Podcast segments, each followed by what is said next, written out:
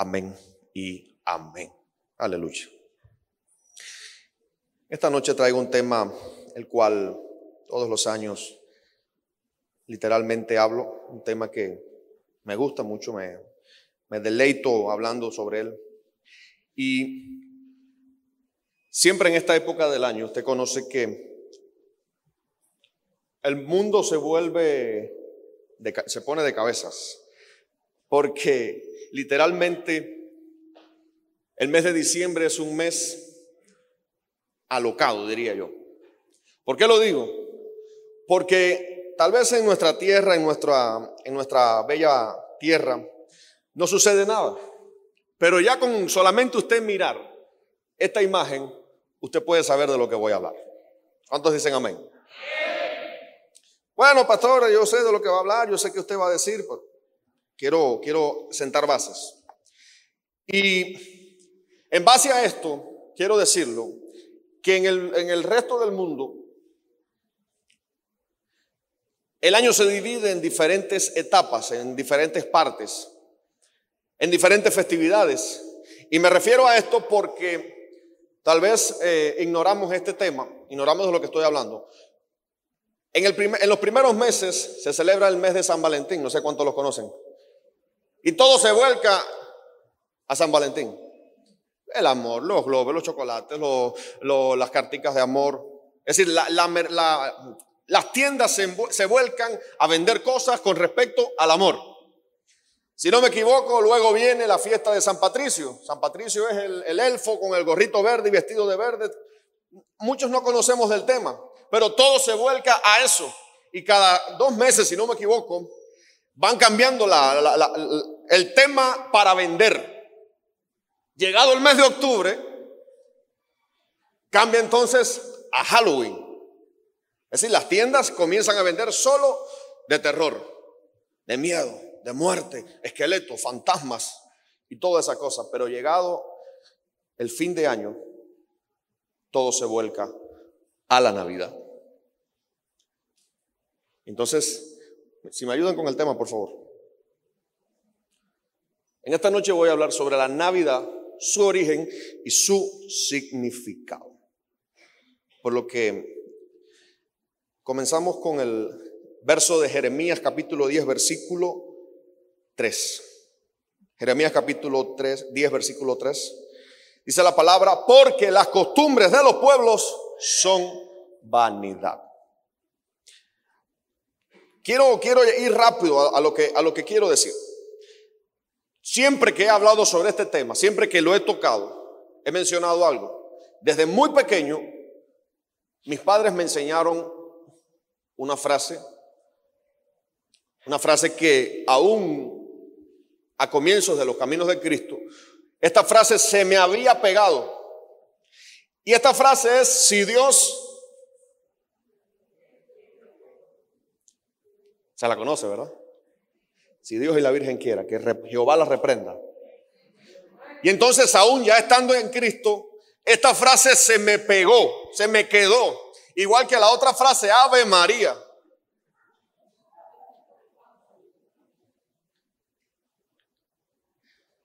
Créame que aún hay cristianos que la dicen. Hay cristianos que al día de hoy la siguen diciendo. Y usted dirá, bueno, eso es imposible. No, no es imposible. ¿Por qué razón? Porque lo que dice la palabra, si me ponen el versículo de nuevo, por favor. Las costumbres de los pueblos son vanidad. Es decir, no tienen, no tiene valor. Las costumbres de los pueblos no, no, no representan nada bueno. Entonces, tenemos que desligarnos por completo de toda costumbre que haya quedado en nuestra vida por la enseñanza de nuestros padres, por la enseñanza de la tierra donde estemos, porque esto de Ave María y que Jehová reprenda esa frase, se lo heredamos a, la colonia española, al lenguaje español. ¿Por qué razón? Porque el catolicismo estaba muy arraigado a España y a todas sus colonias. Y entonces como nosotros, nosotros como cubanos heredamos todo lo, referente a la cultura, a la, a la cultura española, al catolicismo de los españoles. Y resulta incomprensible cómo es posible que aún al día de hoy haya iglesias que sea normal un Ave María. Para los que no sepan qué significa Ave María, Ave significa gloria a. Es decir, se utilizaba en el Imperio Romano con el Ave César. Usted lo conoce. Ave César, Ave César. Cuando venía el, César, todo el mundo elogiaba al César. Entonces, de esta forma, Ave María, chicos. Que Jehová reprenda al diablo. Entonces tenemos que desligarnos de toda cultura, de toda enseñanza, de toda, de toda eh, transferencia de nuestros padres hacia nosotros. Claro, toda transferencia negativa, por supuesto. Entonces, las costumbres de los pueblos son vanidad. Es decir, las generaciones van enseñando, van pasando de generación en generación hasta nuestros días. Costumbres que, ¿cómo decir? Que vienen desde nuestros bisabuelos. Hay personas que tienen costumbres buenas, tal vez de, levantarse a las 5 de la mañana a empezar a trabajar. Eso es una buena costumbre. Pero lo, heredó de su padre, de su abuelo, de su bisabuelo. Son como los Ochoa. ¿Cómo usted conoce en Ochoa? Por el pelo blanco. ¿Por qué? Porque lo heredó de su papá, de su abuelo, de su bisabuelo. Todo se va heredando. Diga conmigo, todo se hereda. Y podemos heredar cosas malas de nuestros padres. Pero a medida que pasa el tiempo, a medida que pasa nuestra vida en Cristo, vamos encontrando, vamos descubriendo que hay cosas que a la luz de la palabra tenemos que eliminar. ¿Por qué razón? Porque son mezclas aún dentro del Evangelio, aún dentro de, la iglesia, hay mezclas que vinieron de generación en generación. Y entonces tenemos que limpiarlas porque dice el libro de Corintios que qué luz, qué, qué, ¿Qué convivencia tiene la luz con las tinieblas? ¿Qué convivencia tiene, tiene Baal con Dios? Entonces, en, en, Marcos capítulo 7, versículo 9, dice la palabra, bien invalidáis el mandamiento de Dios para guardar vuestra tradición. Mire, recuerde que siempre Cristo estuvo en conflicto, tuvo problemas con los fariseos, con, con, los religiosos de su época. ¿Por qué razón? Porque en muchas ocasiones los fariseos, los religiosos de su época, buscaban guardar más sus propios mandamientos que los mandamientos de Dios. Es decir, solo por mencionar el contexto de lo que se refería a la palabra, el contexto era que los fariseos enseñaban que todo se tenía que dar. Es decir, Literalmente ellos enseñaban que a los padres no había que hacer nada, que, que tú no tenías obligaciones con tus padres. Y Jesús les dijo, no, eso no es así, porque dice la palabra que, que aquellos que, que, honran a sus padres te serán, se, tendrán muchos años en la tierra. Es decir, tu vida será, será ampliada si eres capaz de honrar a tu padre y a tu madre. Y entonces ellos invalidaban este mandamiento por, por, eh, por llevar una enseñanza particular de ellos. ¿Por qué razón? Porque les convenía. A los fariseos les convenía que la gente se olvidara de los padres. ¿Por qué razón? Porque la ayuda que hubiesen podido darle a los padres se quedaban los fariseos con ellos. Entonces el Señor le decía, bien invalidan los mandamientos de Dios por cumplir vuestras costumbres. Entonces tenemos que mirar cuáles, cuáles son las costumbres que, que invalidan el mandamiento de Dios. Tenemos que mirar cuáles son esas cosas que a la luz de la palabra están erradas a la luz de la palabra están mal. Entonces, tener presente que toda costumbre en nuestra vida que no sea de agrado a Dios, hay que eliminarla. Y como decía el título, Navidad, origen y significado. En Lucas capítulo 7, capítulo 2, perdón, versículo 7, dice la palabra, y dio a luz a su hijo primogénito y lo envolvió en pañales y lo acostó en un pesebre, porque no había lugar para ellos en el mesón. Versículo 13. Y repentinamente apareció con él, con el ángel, una multitud de las huestes celestiales que alababan a Dios y decían, gloria a Dios en las alturas y en la tierra paz, buena voluntad con los hombres. Mire, cuando Cristo nació, fue un acontecimiento a escala universal. ¿Qué razón? Porque había nacido el Mesías, porque había nacido el Salvador, porque había nacido el Hijo de Dios en la tierra. El Hijo de Dios había trasladado a la tierra a, venir a morir por la creación. Entonces no fue una cosa que pasó por alto, no fue algo que, que sucedió y ya, no, no, no, fue un acontecimiento importantísimo. Entonces, hubo una manifestación, manifestaciones en los cielos y manifestaciones en la tierra. ¿Por qué razón? Porque hubieron personas que, eh, que le fue mostrado que el, el Salvador iba a nacer. Y fueron esos sabios que vinieron del oriente a traerle ofrenda, a traerle mirra, a traerle incienso. Y al mismo tiempo en los cielos había multitud de ángeles glorificando a Dios por lo que estaba sucediendo. Entonces, dice que apareció un ángel y decía, gloria a Dios en las alturas y en la tierra paz. Paz, ¿por qué? Porque había nacido el Salvador. Paz porque el Salvador de la humanidad había venido a la tierra a morir por su creación. Y entonces fue algo que no, no se pudo pasar por alto. E incluso el mismo Herodes estaba esperando el nacimiento de ese rey de ese rey que él creía que lo iba a destronar.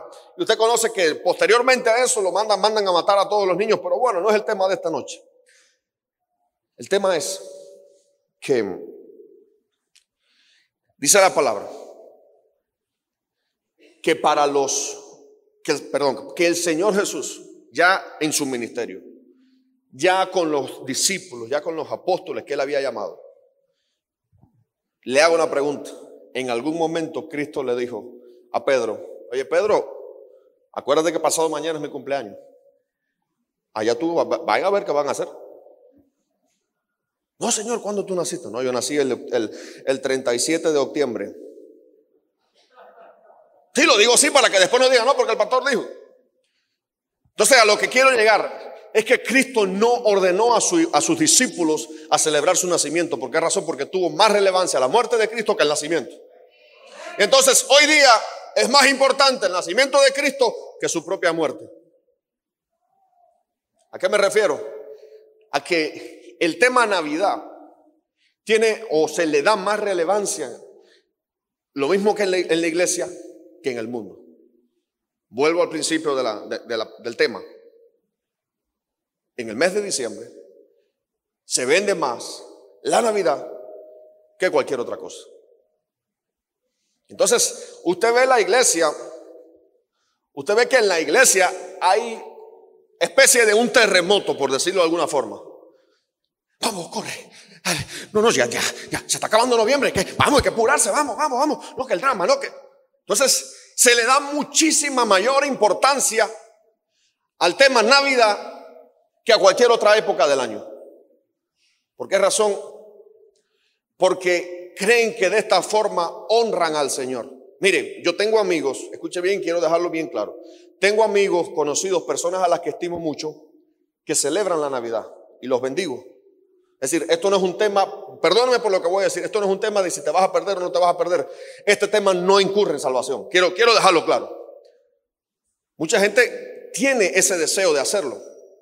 Pero yo enseño, mi trabajo, mi deber es enseñar en la iglesia que el Señor ha puesto en nuestras manos para pastorear, que la Navidad, que Cristo no nació en diciembre. Lo dejé claro, el nacimiento de Cristo fue algo, ¡boom! Impresionante. Pero Cristo no nació en diciembre. Y como no nació en diciembre, de esa misma manera, Él no dijo a sus discípulos que tenían que celebrar su nacimiento. Quiero dejarlo bien claro. Bendigo a, todo aquel que lo haga, pero lo que mi, mensaje en esta noche es que la Navidad no es de Dios. Sí, pero Cristo es la Navidad. El espíritu de la Navidad es Cristo. Difiero en eso, pero sigo. Mire, algo que quiero dejar bien claro y algo que nosotros no, no tenemos esa experiencia porque vivimos en un país tropical. La nieve es triste. Todos los que fueron a Alemania, mayores que pasan de los 50 años ya, todos los que fueron a Alemania y conocieron la, nieve, por favor levante su mano. Dos, tres, cuatro, cinco. Usted, sin miedo levante la mano. Yo sé que tiene más de 50 años. ¿Verdad o mentira que la nieve es triste? Eso es deprimente. Lo más feo de la vida es la nieve. Ay, pero pastor, usted ver los copos de nieve cayendo y, hacer un muñequito de nieve. Y mi, ay, sí, hermoso, hermano. Y cuando usted sale tres meses de su vida, cada vez que abra la puerta tiene que paliar tres metros de nieve para poder salir de su casa. Y si no estás claro, te resbalas y te caes y ves, a los carros danzando en, el, en medio de la, de la, carretera porque el piso, la carretera está congelada. Es feo, el invierno es feo. Usted ve un, escenario en, en, primavera, verde, todo lindo, los pajaritos cantando, las flores, y lo ve en invierno lleno de nieve y usted dice, no es el mismo lugar. ¿Por qué razón? Porque el, invierno crea un matiz triste, deprime. De hecho, creo que hay hasta, hasta una patología que los psicólogos lo, caracterizan por, eh, a raíz del invierno porque causa depresión en la persona abrir la puerta por tres meses y mirarlo todo blanco. Y para no hablar del frío, por supuesto. Hay personas que experimentan los 14 grados y, se ponen 3, 4, 5 abrigos, 6 pares de medias, eh, medias en las manos como si fueran guantes, porque no aguantan el frío. Entonces, el invierno, quiero dejarlo claro, el invierno es triste. Y el tema, eh, eh, la celebración de la Navidad le da un toque de alegría al invierno. ¿Por qué razón? Porque en ese momento tan triste, en ese momento tan desolado, en ese momento tan, tan plano, qué bien viene una lucecita. Qué bien vienen las decoraciones que se hacen. Nosotros no, no, no experimentamos eso porque aquí tenemos sol desde, desde enero hasta diciembre. Y, creo que en, los años 20 hubo una noticia de que en La Habana había nevado. No sé cuánto lo conocen.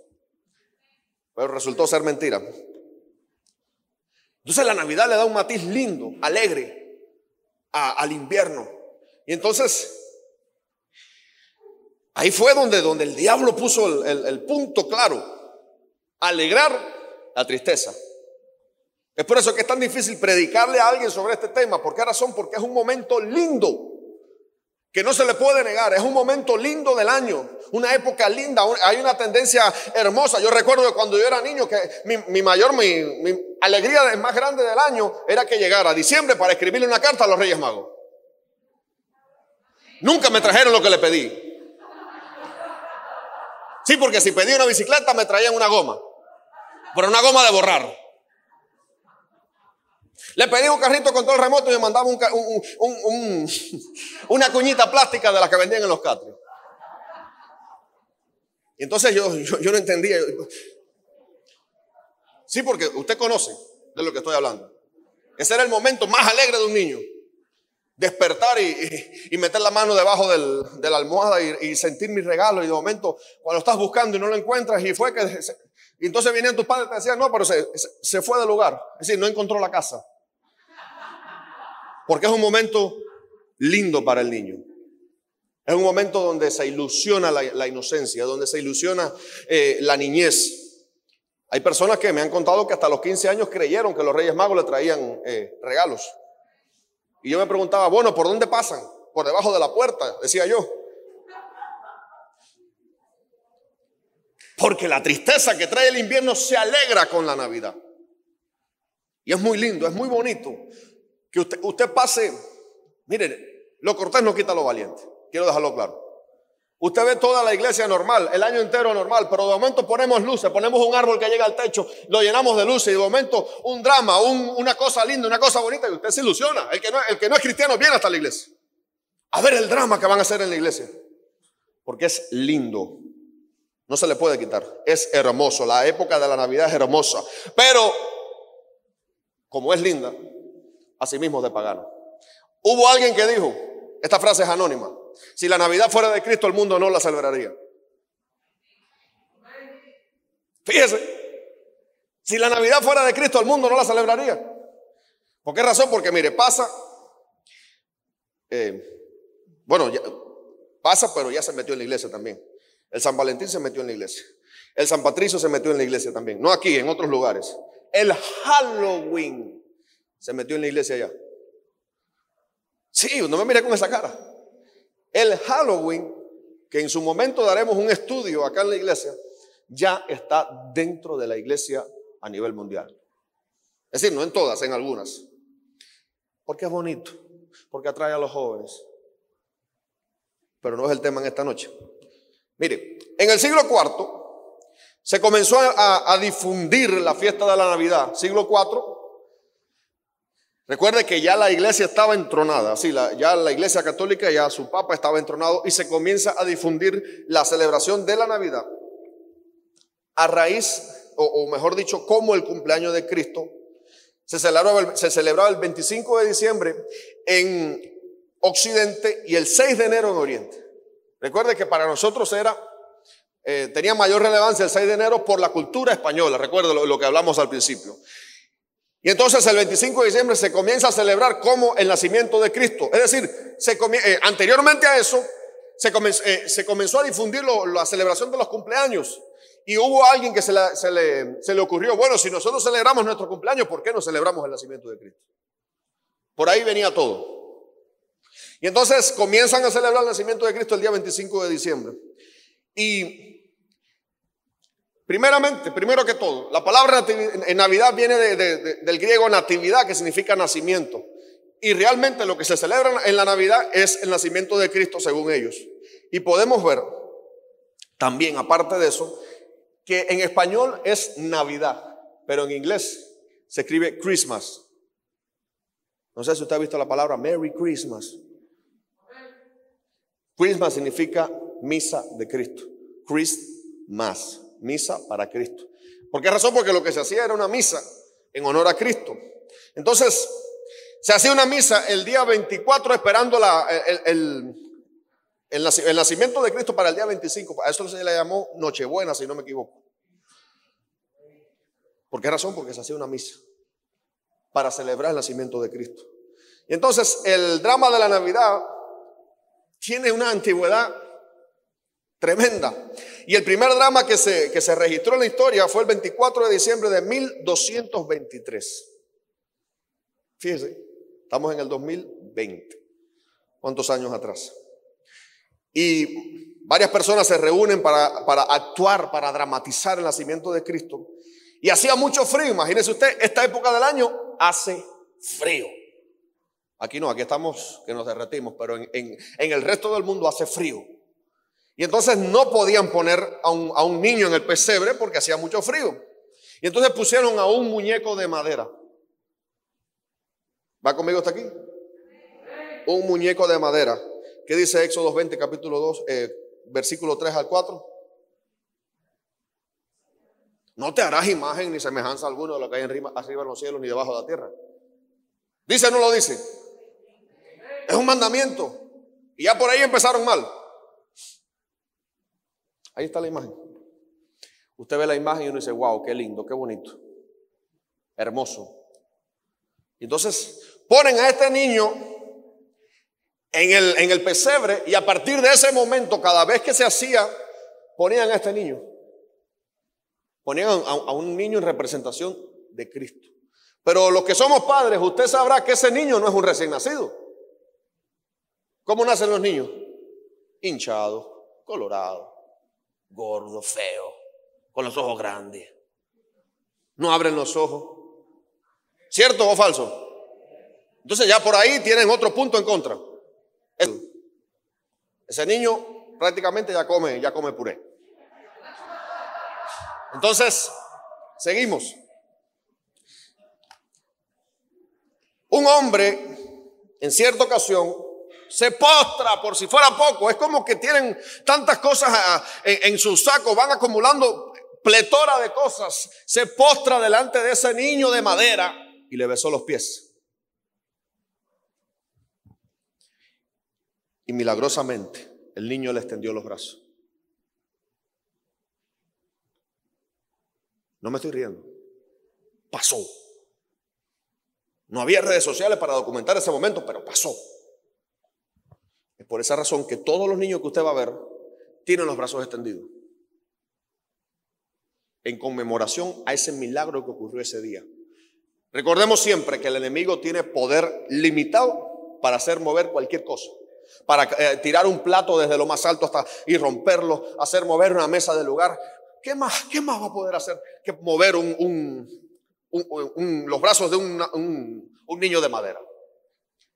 Entonces, este milagro trascendió de generación en generación. Pero dice la palabra en el versículo 5 de Éxodo capítulo 20, no te inclinarás ante ellas ni las honrarás. ¿Y qué hizo este hombre? Se postró delante de esta figura de madera.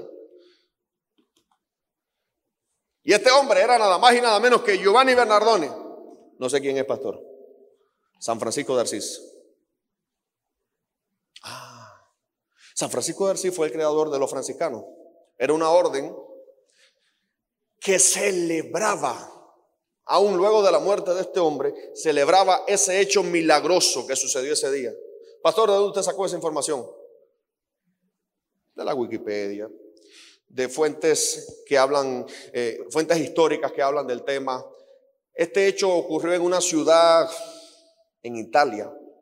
El nombre de la ciudad, por supuesto, no me recuerdo porque es un nombre bastante raro. Pero sucedió en Italia.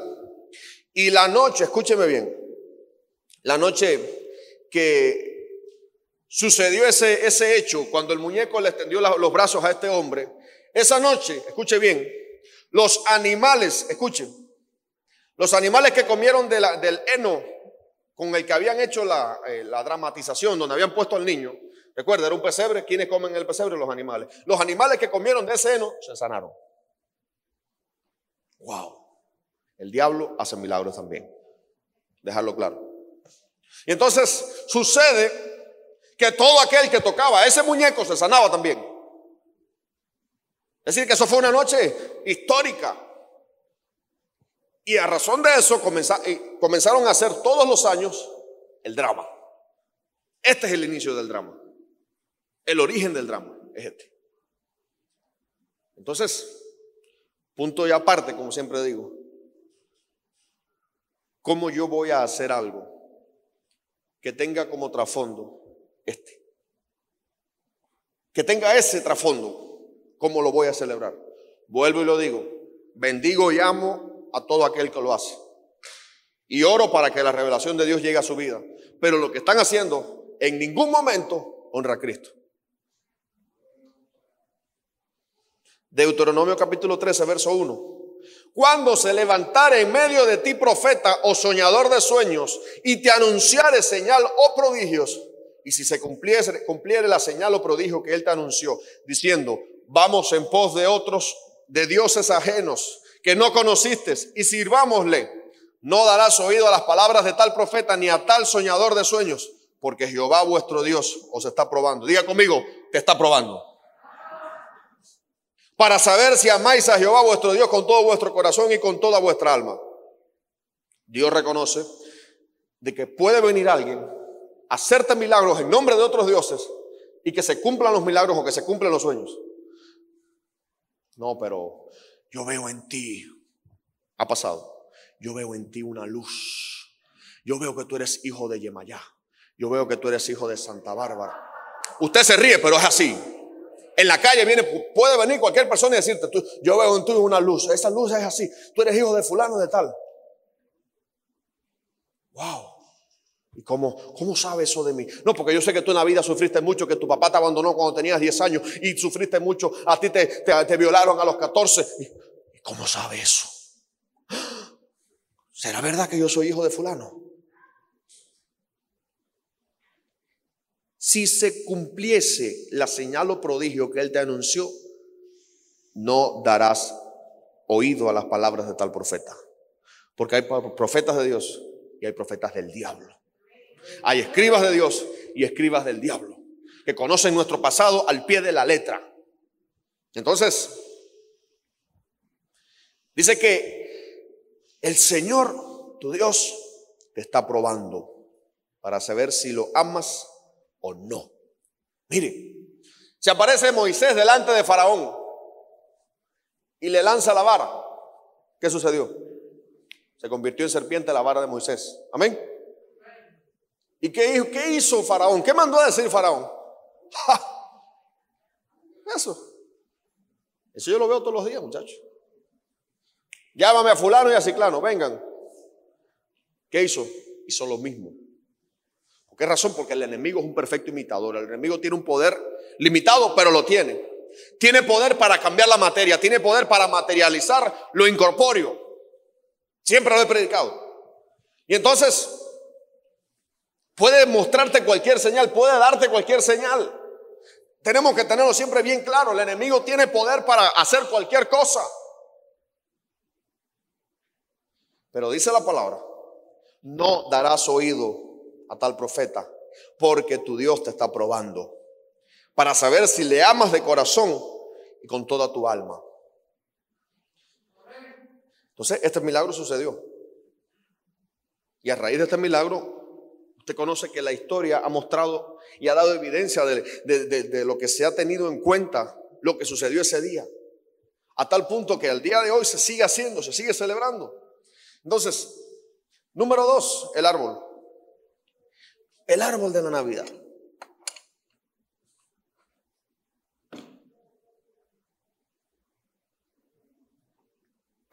Usted lo ve ahí. ¿Verdad que es lindo? Dígalo sin pena, ¿verdad que es lindo? ¿Se imagina usted?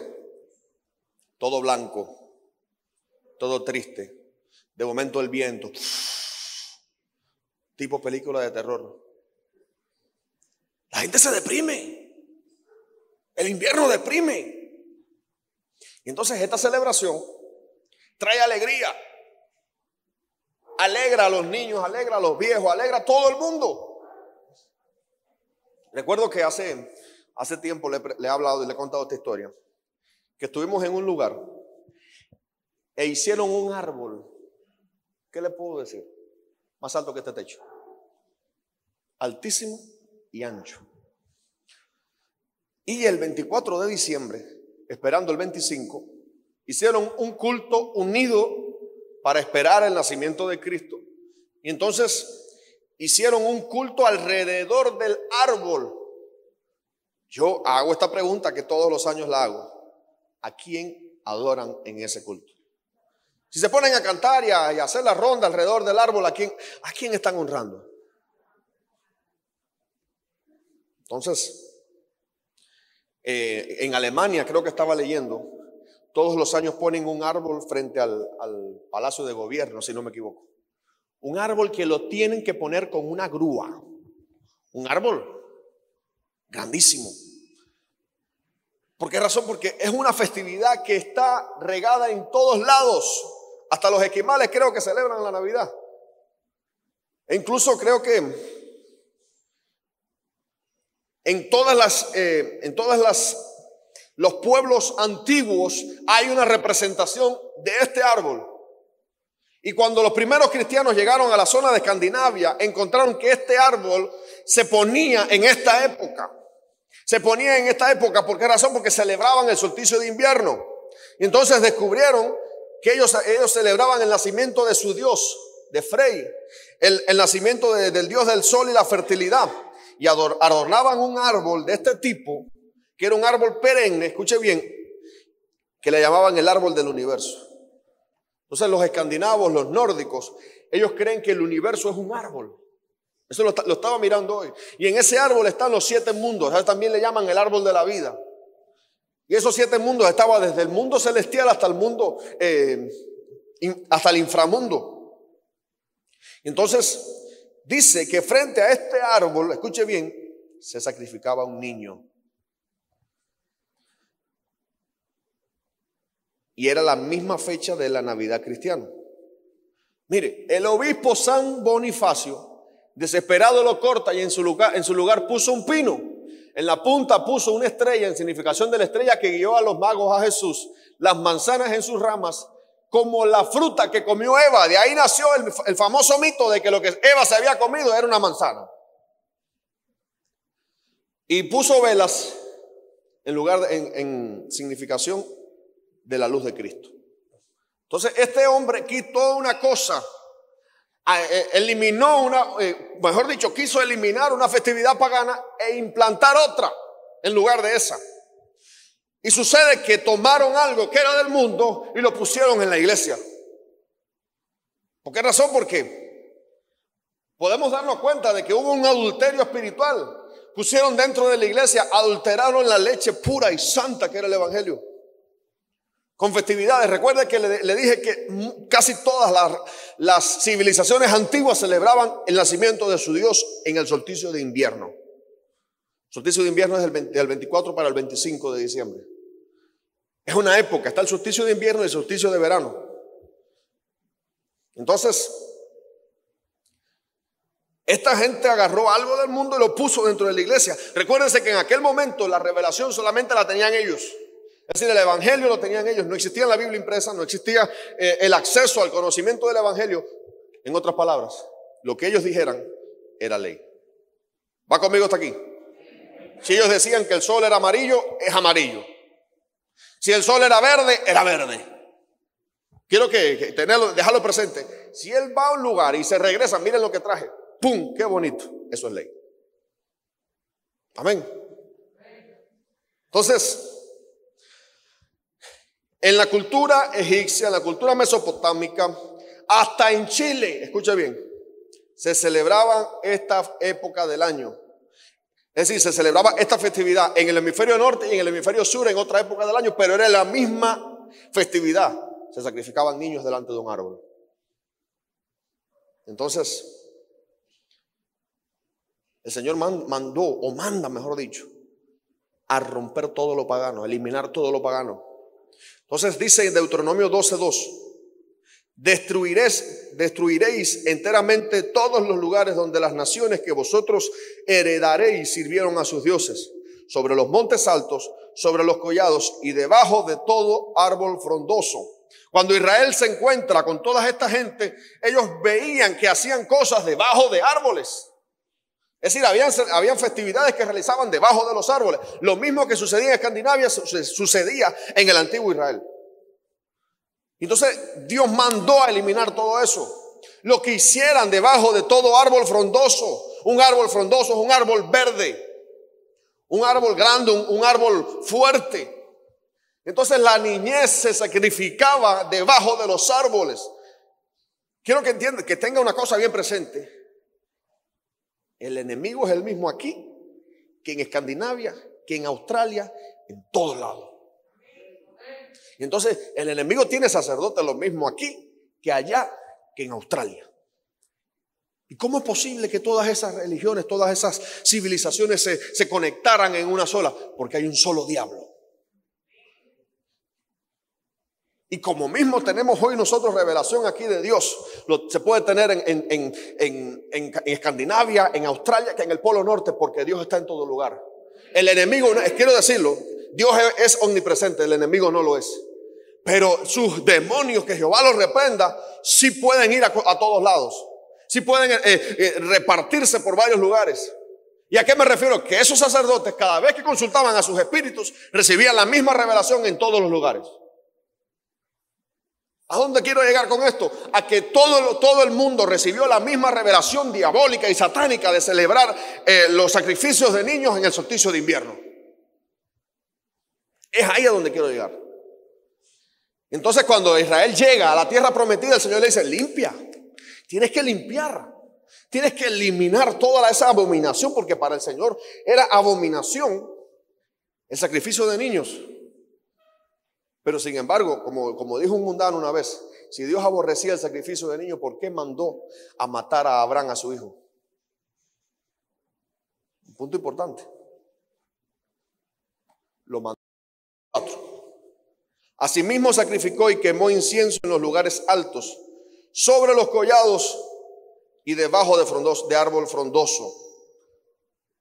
Era, algo, era una práctica común, era una práctica que, que era normal hacerla. Y en Deuteronomio capítulo 16, versículo 1, dice la palabra, no plantarás ningún árbol para acera cerca del altar de Jehová tu Dios, que tú te habrás hecho, ni te levantarás estatua, lo cual aborrece Jehová tu Dios. Sigue el tema del árbol. Sigue el tema del árbol. No vas a poner un árbol cerca del altar de Jehová tu Dios. Entonces, ¿dónde ponemos, dónde ponen el árbol la gente? ¿Dónde? En el altar. No, pastor, ese no es el mismo árbol. Imagínese usted que hay mil excusas y hay mil eh, justificaciones. ¿Quién era Acera? Era la diosa madre, para que me entienda. Según las mitologías era la, diosa madre, eh, madre del dios Tamus. Y hemos enseñado que Acera es la reina del cielo. Es la, conocida reina de los cielos. Que Jehová las reprenda. Entonces, mire, mire lo que sucede. En los comienzos del pueblo de Israel, Dios dejó claro que era imprescindible no tener cerca ningún árbol dedicado a dioses paganos. ¿Por qué razón? Porque este árbol desde su comienzo tenía principios paganos. Y entonces, en Babilonia también se conocía como Semiramis, Semiramis. Y ambos, ah, estas dos, estas dos figuras, la madre y el hijo, fueron sincretizados en María y el niño Jesús. Es por esa razón que se le da más importancia a la Virgen que al mismo Cristo. Es por eso que se le da más importancia. Me da hasta temor decirlo. Se venera más a la madre que al hijo. ¿A, dónde quiero llegar con esto? Que toda esta paganidad, todo este paganismo se metió a la iglesia de golpe. Se puso dentro de la iglesia así de fácil. Y hoy por hoy lo vemos como algo normal, como algo sencillo. Mire, todos los años lo digo y hay personas que hasta me han malinterpretado. El día que usted vea un árbol de Navidad puesto en este altar, corra por su vida. Corra. El día que yo le predique a usted un mensaje diferente a este, corra por su vida. ¿Por qué razón? Porque yo mismo no tengo moral, no tengo vergüenza para predicarle lo contrario. Y hoy por hoy es algo normal, algo bonito, porque es una época linda del año que muchos pastores comienzan a predicar sobre la Navidad, a favor de la Navidad, solo por conveniencia. ¿Por qué por conveniencia, pastor? Ah, porque es una época linda, es una época que atrae gente, es una época en lo cual, escuché a una persona una vez decir, es, una, es algo lindo, los niños se divierten, mire, la Navidad fue hecha solo para los niños. Está dedicada solo para los niños. Los mayores ilusionados con esta época del año son los niños. A un adulto le da lo mismo si es diciembre, si es enero, porque el, el adulto tiene su mente siempre ocupada, pero el niño se ilusiona con la Navidad.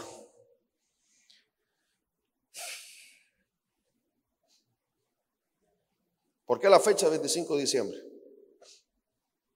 Usted sabe que el, emperador Constantino se convierte al Evangelio. Recibe una revelación. Y a raíz de esa revelación, la siguiente, por favor. No, eh, anterior, anterior. Todavía no toca eso. A raíz de esa revelación, él viene a Cristo, pero recuerde que el imperio romano iba desde, desde el norte de África, península ibérica, Escandinavia y parte del, del oriente de, Europa. Y se encontró con que tenía cientos de religiones. Desde, no, no voy a mencionar ninguna, para no meterme en problemas. Pero todo el mundo coincidía en una sola fecha. Todas las religiones, habían cientos de, pueblos de, religiones paganas, pero todos coincidían en esta fecha, el solsticio de invierno. Celebraban el nacimiento de, sus dioses. El Dios de la fertilidad, el Dios, de, el Dios del, ¿Qué hizo él? Tuvo la gran idea de celebrar el nacimiento de Cristo. 25 de diciembre. Este, esto ha dado como, como, incertidumbre o como problema que como Cristo no nació el 25 de diciembre, escuche bien, porque es imposible que en esta época del año hubiesen estado los pastores apacentando sus ovejas antes del nacimiento de Cristo, como lo dice la Biblia. ¿Por qué razón? Porque en la región de Israel en esta época hace un frío que es imposible que hubiesen estado pastando. ¿Cuáles pastores, pastor? Los pastores que estaban y se les, se acercó, eh, se les acercó el ángel y le dijo que el, Mesías iban a ser esos pastores. Eso, estaban ahí normal, estaban conversando, estaban a la, a la luz de la fogata. Estaban ahí apacentando sus ovejas. No podían estar el 25 de diciembre. Era imposible. Es decir, a mí me da igual si Cristo nació el 25 de diciembre o el 30 de marzo, me da igual. Eso es asunto tuyo. Yo no celebro el nacimiento de Cristo el 25 de diciembre, porque el 25 de diciembre se celebra el nacimiento de todos los dioses paganos. Todo. ¿Y qué le estoy queriendo decir a Cristo? Que tú eres un pagano más. Eso le digo a Cristo cada vez que celebro esa fecha. Porque al, Constantino se le ocurrió poner esa fecha como, como hacer una, una unión de todas las religiones. Y el día 14 de ese mes se celebraban las Saturnales. Escuche bien. Celebraban las Saturnales. ¿Qué eran las fiestas Saturnales? Primeramente, era una época de intercambio de regalos. Se daban un regalo, me das otro. Eso duraba un mes. Es decir, desde el 14 de diciembre hasta el 14 de enero. Recuerde, recuerde bien, duraba un mes. Y en el centro prácticamente era el solsticio de invierno. Entonces, las Saturnales era una orgía gigante. Duraba un mes y en esa época todo lo que era prohibido se permitía. Era una, una época de, de libertinaje, no había ley, todo lo que hacías estaba permitido solo en esa época. Entonces, se, se celebraba y era algo normal. Y fíjese que Saturno era el dios de la agricultura y la cosecha en la mitología romana. Es decir, que, que celebraban a este tipo, celebraban a este dios. Y fue identificado en la antigüedad como el titán griego Cronos. Es decir, para los romanos era Saturno y para los griegos era Cronos. Pero sus orígenes eran más antiguos. Era Moloch. Recuerda que había un sincretismo entre todas las religiones. Para los griegos era una cosa, para los romanos era otra cosa, para los babilonios era otra cosa, pero al final es la misma entidad manifestada en, en religiones diferentes, pero era Moloch. ¿Y qué hacía este hombre, este, perdón, este personaje, Saturno? Devoraba a sus hijos. Volvemos a caer a lo mismo, los niños. ¿A quiénes sacrificaban debajo de los árboles? En la antigua Escandinavia, a los niños. ¿A quién se come este tipo? A sus hijos. ¿Qué se hacía en esta época del año? Se sacrificaba a los niños. Y como le decía hace un rato, ¿a quién va dedicada la Navidad? A los niños. ¿Dónde se ponen los niños a abrir sus regalos? Debajo del árbol. Cualquier semejanza. Mire, es imposible.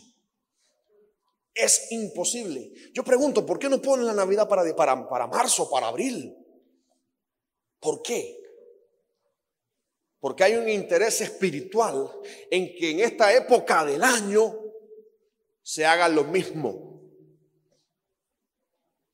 Hay un interés del mundo, del reino de las tinieblas, en tener cautiva a la niñez, en ilusionar a los niños. Mire, bendito el Señor que acá no tenemos ese problema. Pero los niños se vuelven locos en esta época. Aún dentro de la iglesia. Dime, ¿qué le escribiste a Santa? A Santa Claus, Papá Noel, como, le, como usted le llama. ¿Ya le escribiste tu carta Santa? Aún dentro de la iglesia. ¿Quién te regaló esa bicicleta? Me la trajo Santa Claus. Me la trajo Papá Noel. No, no, fue Cristo que le dio el dinero a los padres para que se la compraran. No, fue Santa Claus. Entonces tienen la, inocencia de los niños cautiva. ¿Por qué razón? Porque tienen la ilusión de que hay un viejo gordo con la, barba blanca que vive en el Polo Norte y tiene una fábrica de juguetes. Entonces los tiene cautivos con eso. Porque eh, toda la, sobre la Navidad gira alrededor de los niños. Juan capítulo 1, versículo 14. Y aquel verbo fue hecho carne y habitó entre nosotros y vimos su gloria, gloria como del unigénito del Padre, lleno de gracia y de verdad. Y acampar viene de la palabra griega es que no, que significa acampar, residir, así como Dios lo hizo en la antigüedad. Es símbolo de protección y comunión. Es decir, que habitó, moró, hizo, tabernaculizó entre nosotros puso su, tienda de campaña con nosotros. Hizo, él, nació, Cristo nació en la fiesta de los tabernáculos, que se cree que fue aproximadamente entre a finales de, de eh, entre agosto y septiembre. Nada que ver con diciembre. Una época del año en que las temperaturas eran ideales, eran acordes para poder pastorear en la noche, que no, no hacía tanto frío como en diciembre. Entonces hay, hay un interés diabólico, maquiavélico diría yo, en querer seguir celebrando en esa época del año donde en la antigüedad se hacían todo este tipo de sacrificios, a seguirlos haciendo hoy. Seguirlos haciendo hoy. Mire, es algo, es algo fuerte. Moloch, por si usted no lo sabe, está en la Biblia.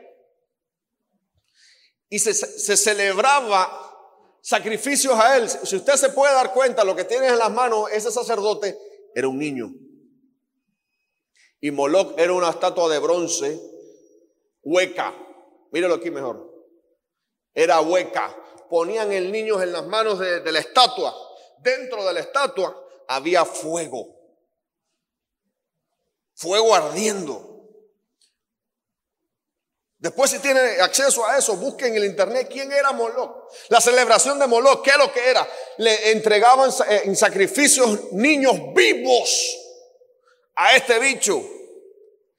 Y junto a, ¿sabe para qué? Para que no se escucharan los gritos del niño. Porque le ponían los niños en las manos a esa estatua y con cadenas tenían mecanismos que echaban el niño dentro de la boca. ¿Y a dónde caía el niño? Al fuego. Y era sacrificado la niñez a este Dios. Saturno, Cronos, Tamus, Tamus no, perdón, eh, Moloch. Hay un único objetivo en esta época del año y es sacrificar la niñez. Ese es el único objetivo. Sacrificar la niñez, tenerlos cautivos, ilusionarlos. ¿Por qué? Porque es bonito, es lindo, es atractivo. Mire, yo los he visto. O, la reacción que tiene un niño cuando ve a un hombre vestido de Papá Noel. Mamá, mira Santa, tiran una foto con Santa. Se vuelven locos. Mire, usted se ríe, pero es, doloroso. Es doloroso ver la ilusión que tienen los niños. Mire, a usted lo dice, a usted, usted le dice a un niño, vamos a la iglesia. Ajá. Sí. Ya, no pasó nada. En otro lugar, en otras tierras, dígale a un niño, Santa Claus va a venir aquí a traerte un regalo. Esa noche no duerme. Porque cautivan la ilusión de los niños, cautivan la inocencia de los niños. Oseas 4:6 dice la palabra, mi pueblo fue destruido porque le faltó conocimiento. Por cuanto desechaste el conocimiento, yo te echaré del sacerdocio. Y porque olvidaste la ley de tu Dios, también yo me olvidaré de tus hijos. Entonces, a veces suceden las cosas porque nosotros somos los responsables.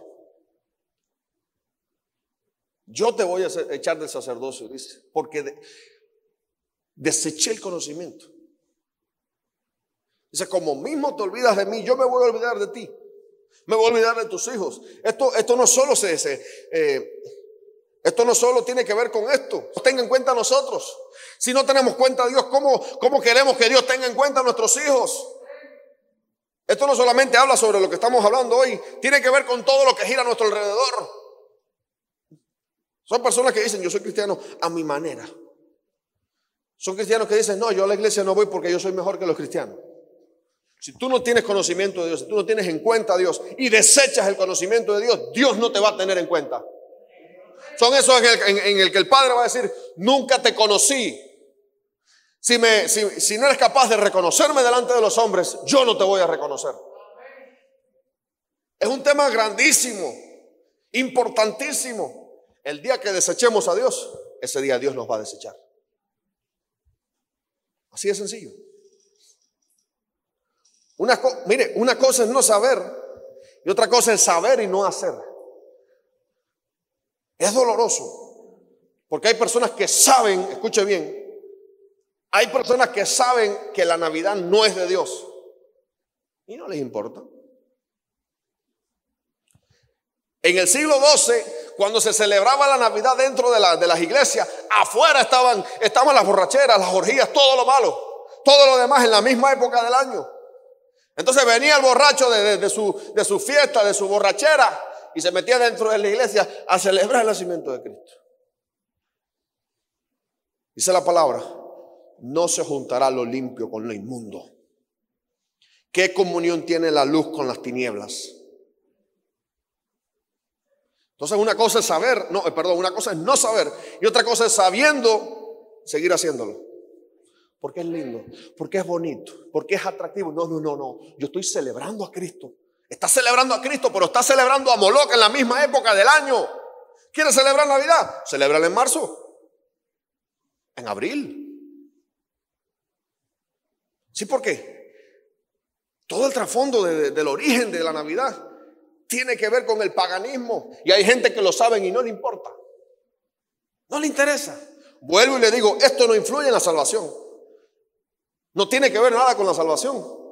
Porque, ay, sí, pastor, las, las iglesias que celebran Navidad se van para el infierno. No. Simplemente no están honrando a Dios con eso.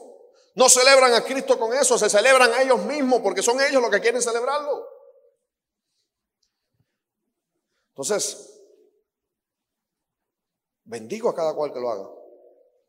Pero yo, lo, yo enseño lo contrario. La Navidad no es de Cristo.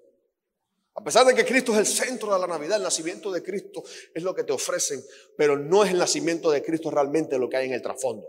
Es el, el culto a Moloch, el culto a Saturno, el culto a Cronos, aquel que se comía a sus hijos. Proverbios 16, 25. Dice la palabra ya para terminar. Hay camino que parece derecho al hombre, pero su fin es camino de muerte. Nos parece lindo, nos parece bonito, nos parece algo, wow, hermoso, pero el trasfondo, el final es muerte. El final son los, es un, el sacrificio de niños. El final tiene que ver con, con, con eh, adoración a dioses que no crearon ni los cielos ni la tierra a dioses que no, que no merecen gloria, que no merecen honra. Porque toda la gloria y toda la honra es para Jesucristo. Toda la gloria y toda la honra es para Jesucristo. Glorifico más en la muerte de Cristo porque la muerte de Cristo fue la que nos trajo vida eterna.